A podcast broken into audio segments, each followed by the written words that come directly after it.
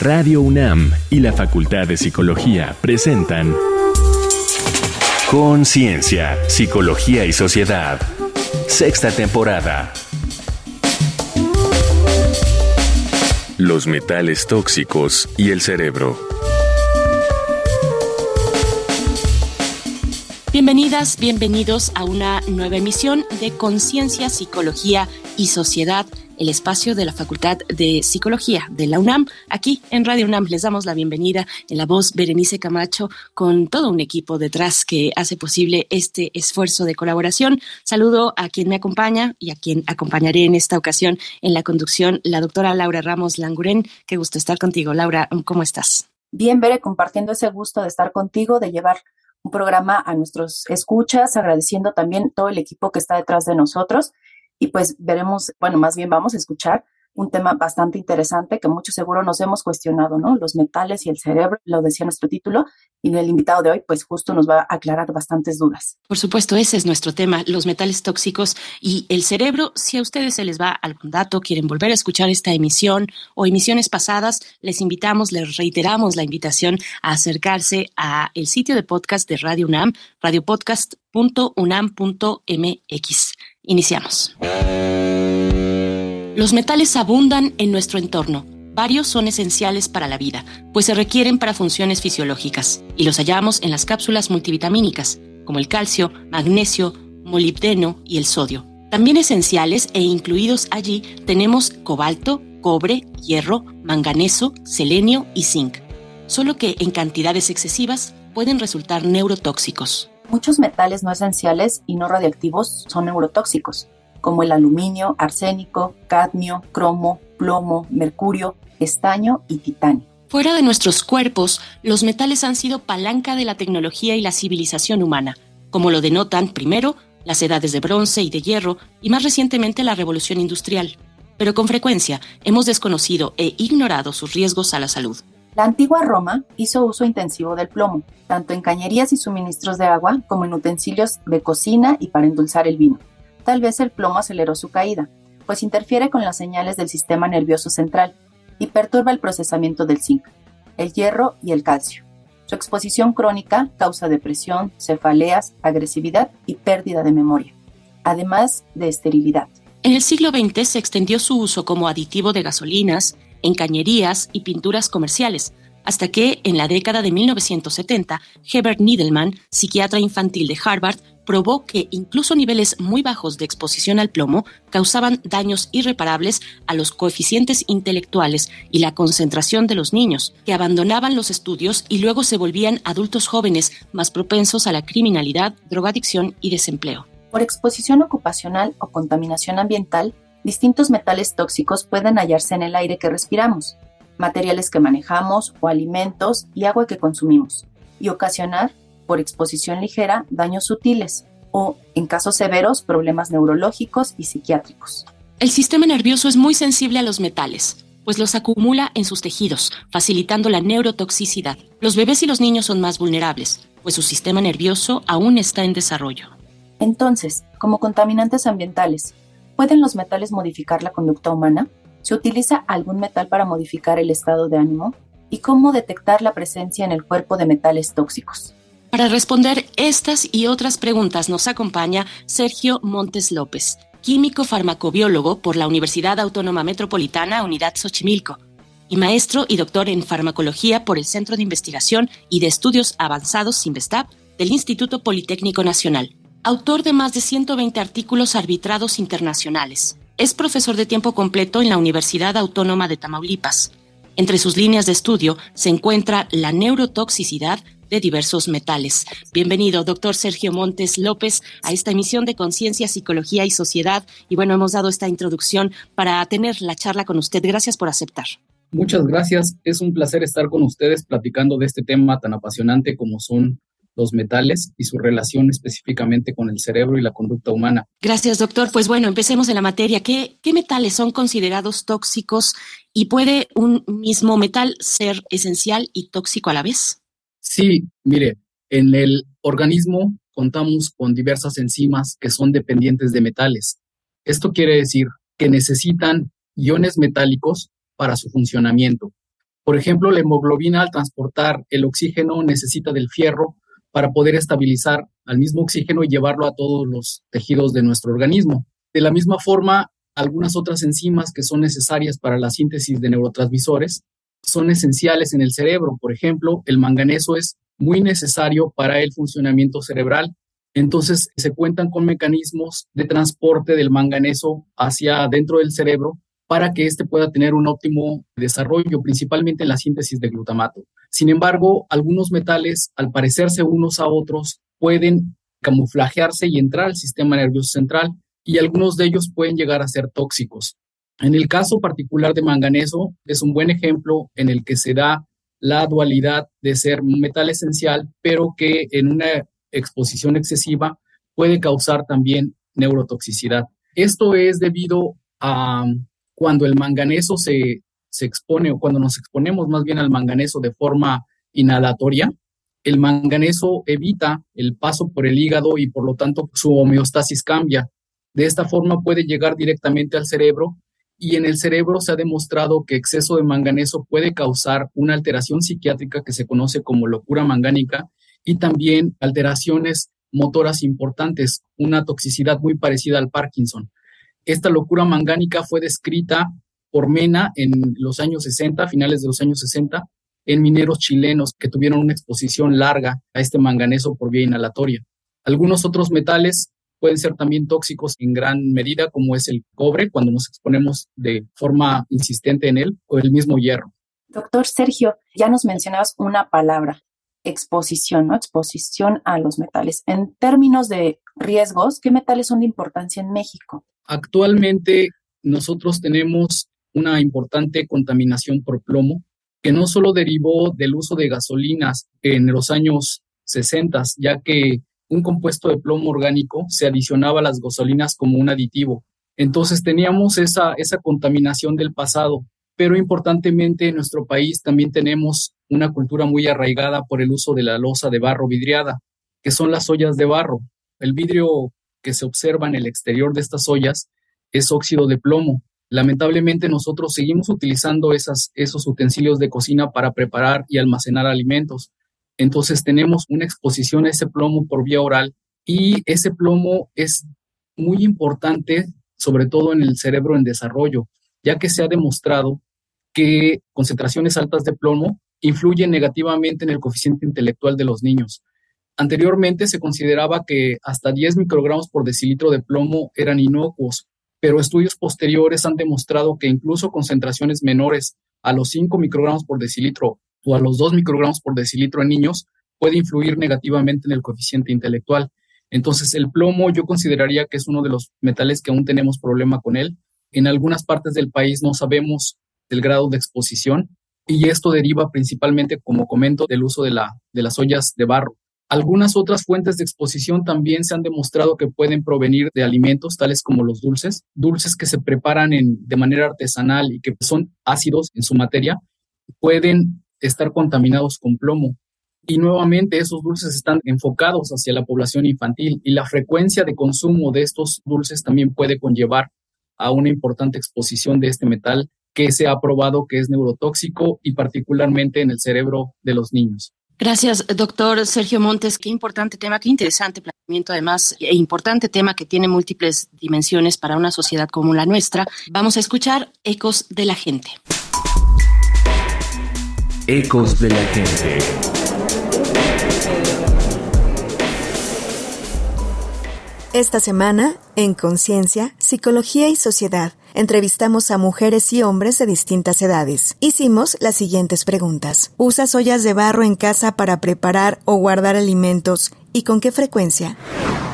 No, no utilizo ollas de barro. En realidad no. No, no compro ollas de barro. Uso muy poco ollas de barro. No uso ollas de barro.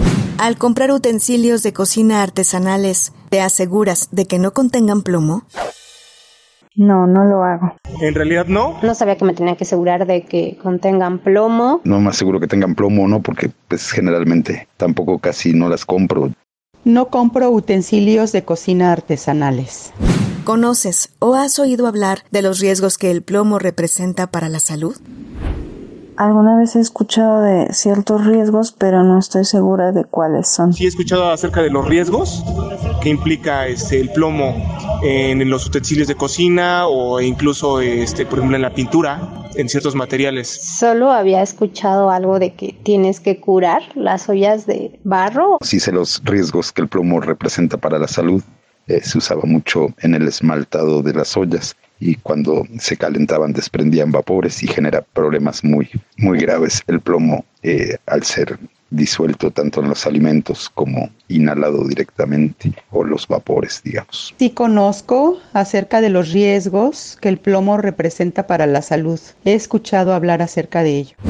Para Conciencia, Psicología y Sociedad, Alejandra Mireles los metales tóxicos y el cerebro, que tratamos con el doctor Sergio Montes López, nuestro invitado de esta ocasión. Doctor, para seguir con nuestra charla, le pregunto, ¿cuáles metales tóxicos han tenido más importancia sobre la conducta humana, doctor? En muchos casos, los metales todavía se encuentran en materia de debate sobre su influencia en conducta humana.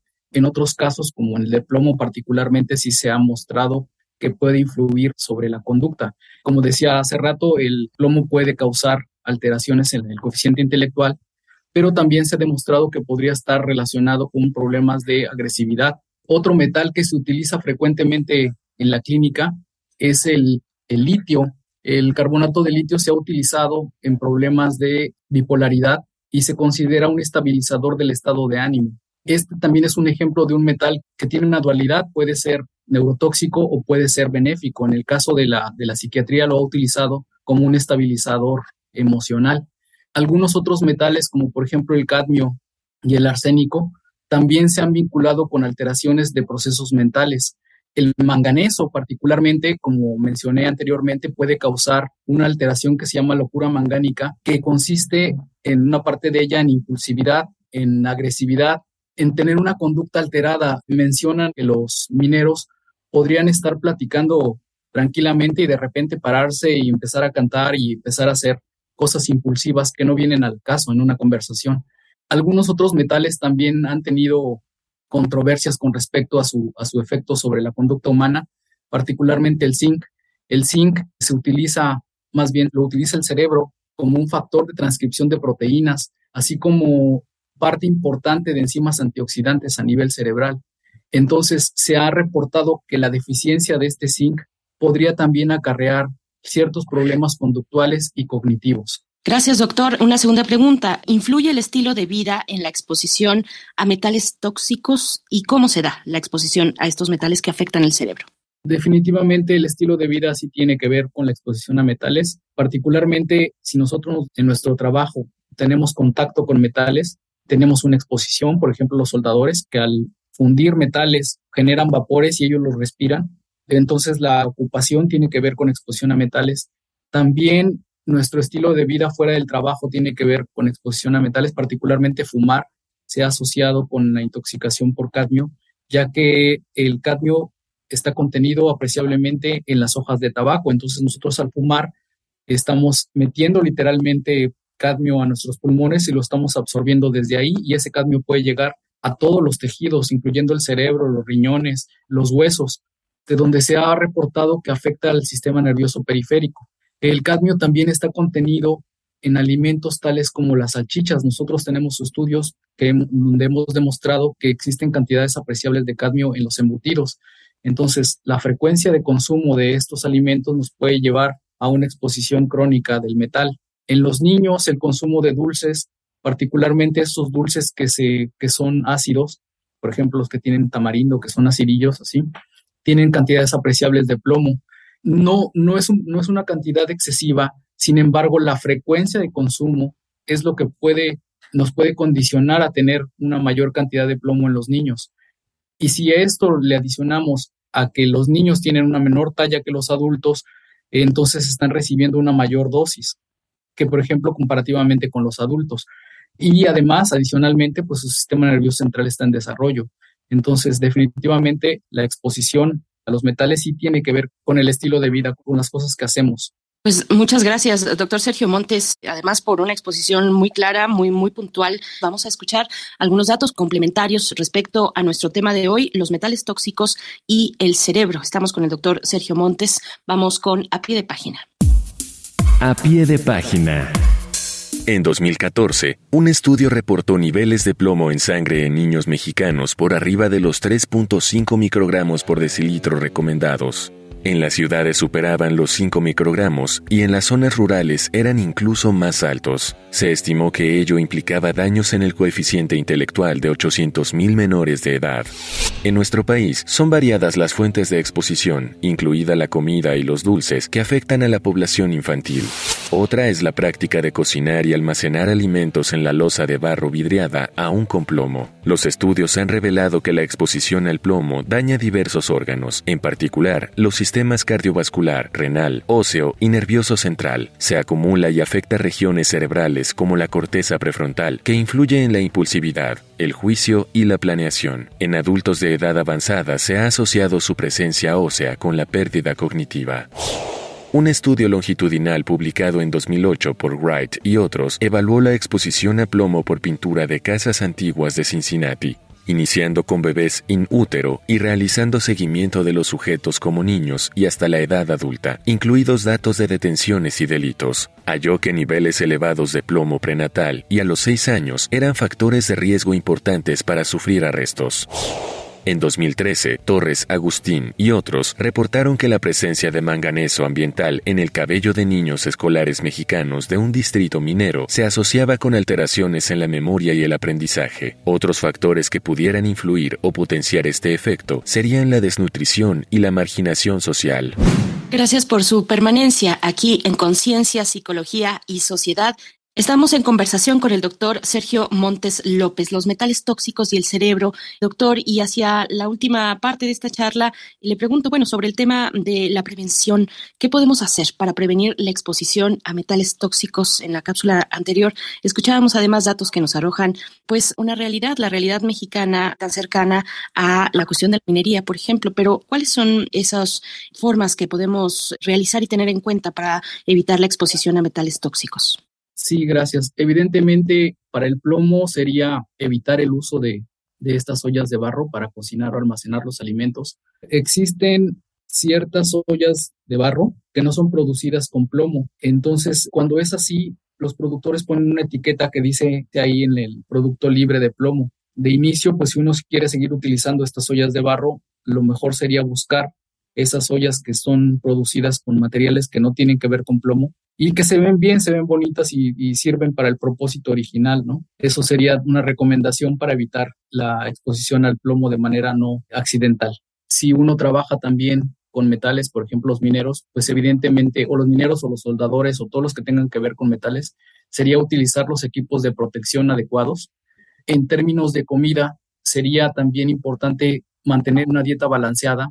Por ejemplo, en países de Europa se recomienda consumir pescado solo en ciertos días a la semana, no consumirlos de forma muy frecuente porque eso nos puede conducir a una exposición a mercurio. Lo mismo podría pasar con el cadmio al consumir los embutidos de manera muy frecuente.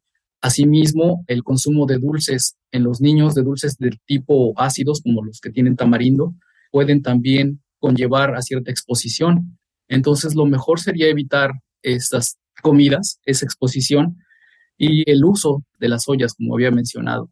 Lamentablemente, nosotros estaremos en contacto con los metales de forma permanente y tendremos que estar al pendiente de estas cosas. El consumo de agua también puede ser una fuente de exposición. Entonces, tomar agua de fuentes no, no conocidas o que no tengamos una certeza de dónde viene, se podría evitarnos intoxicaciones. Básicamente estamos en, una cuestión de prevención defensiva al, al evitar ciertos alimentos y pues más que nada eh, balancear nuestra alimentación. Yo considero que eso podría ser una fuente importante de eh, evitar estos metales tóxicos. Doctor, ¿y cuándo es conveniente o necesario realizar exámenes de sangre para evaluar la presencia de metales? Consideraría particularmente que en los niños, cuando hay problemas de, de aprendizaje o de, o de atención, podría considerarse que se tratara de un caso de intoxicación por plomo Eso evidentemente lo tendría que manejar algún médico tratante o algún especialista en niños, este es para evaluar si ellos son candidatos a, a descartar esta posibilidad de que sea plomo en la sangre. También cuando tenemos algún problema de anemia en los adultos, sería interesante ver que esa anemia no sea debida a una exposición excesiva, por ejemplo, a plomo o a manganeso. En esos casos sería conveniente realizarla. Cuando existen problemas de combinados de anemia y, renales, por ejemplo, son casos muy sospechosos de intoxicación a metales. Algunos problemas neurológicos relacionados también con el movimiento, como serían rigidez o algún tipo de temblores, también pueden ser debidos a intoxicación por metales. Evidentemente esto lo tiene que evaluar un médico especialista, un neurólogo particularmente, y él tendría que tomar la decisión de explorar si no se trata de una exposición a metales y qué tipo de metales serían los, los sospechosos como para descartarlos. Definitivamente el neurólogo sería el profesional de la salud más adecuado para tomar la decisión a este respecto, básicamente. Muchas gracias, doctor. Doctor, y otra cuestión importante una vez que se ha tenido esta exposición, ¿hay forma de eliminar los metales acumulados en el sistema nervioso específicamente? Sí, una vez que se han hecho pruebas de sangre y que se encuentra que hay metales pesados en gran proporción, se puede llevar a cabo un tratamiento quelante.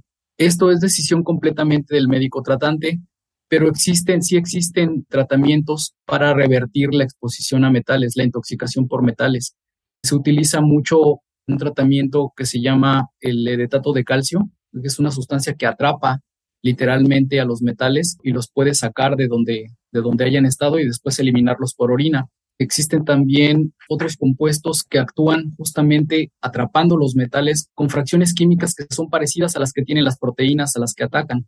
Entonces, de esta forma, los metales pueden ser sacados literalmente de las células y eliminados por la orina pero siempre y cuando se rebasen ciertos niveles de los metales tóxicos, particularmente para plomo, se sabe que arriba de 45, 50 microgramos por decilitro ya se puede hacer un tratamiento farmacológico, pero es decisión del médico. Pues muchas gracias, doctor Sergio Montes. Una exposición pues muy ilustrativa, una participación que nos aporta, que nos aporta mucho para la audiencia de Conciencia, Psicología y Sociedad. Por último, le pediría que nos comparta alguna referencia, ya sea para tener más información sobre este tema o la referencia de algún lugar al cual acudir, qué instituciones se encargan de tratar este tipo de intoxicación por metales, doctor. Considero que, que los neurólogos serían los principales profesionales de la salud relacionados con esto. El Instituto Nacional de Neurología podría ser un buen centro de referencia para, para tratar un posible caso de intoxicación. Los médicos generales y después los médicos especialistas pueden ser también opciones. Por supuesto. El doctor Sergio Montes López es doctor en farmacología por el Centro de Investigación y de Estudios Avanzados Investab del Instituto Politécnico Nacional, quien nos ha acompañado en esta ocasión. Les invitamos ahora a hacer una pausa, una pausa para escuchar algunas recomendaciones desde la cultura y el entretenimiento acerca de nuestro tema de hoy. Recuerden los metales tóxicos y el cerebro. Vamos con Reconecta en la cultura.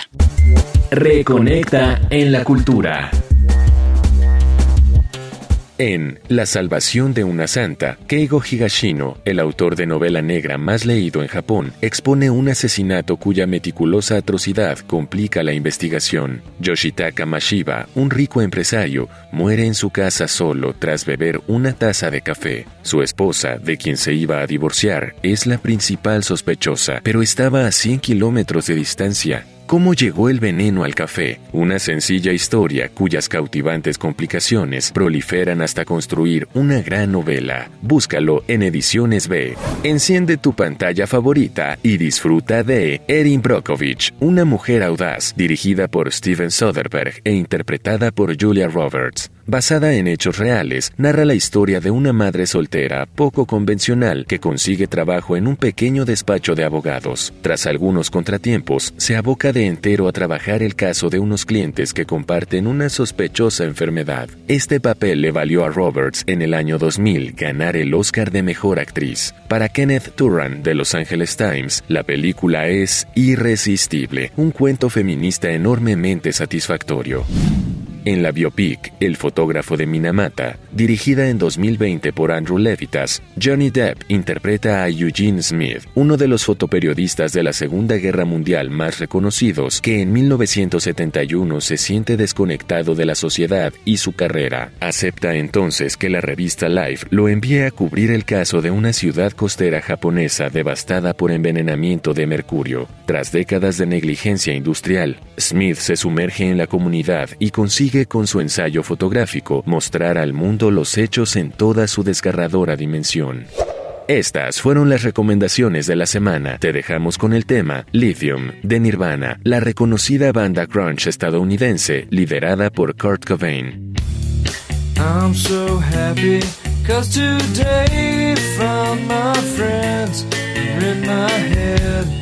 I'm so ugly. That's okay, so are you. Book on Sunday morning is every day for all I care. And I'm not scared. Light my candles in our days, cause I found God. Yeah!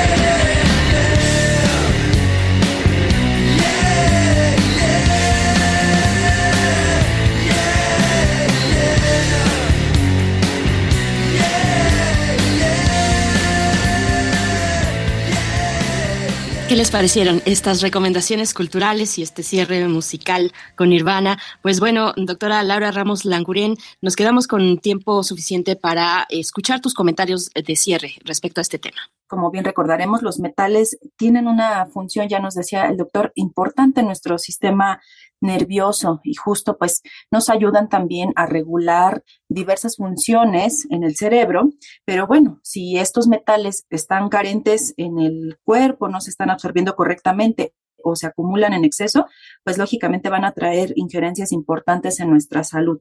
Recalco quizá el papel para que también nuestros escuchas estén atentos, ¿no? Del papel del mercurio, del plomo, del arsénico, ¿no? Quizá como los metales a los que habría que poner mucha atención. Y algunos de ellos, por ejemplo, el mercurio y el plomo, ni siquiera tienen pues injerencia en el funcionamiento de nuestro sistema nervioso, ¿no? Pero sí lo pueden afectar, como ya bien nos explicaron.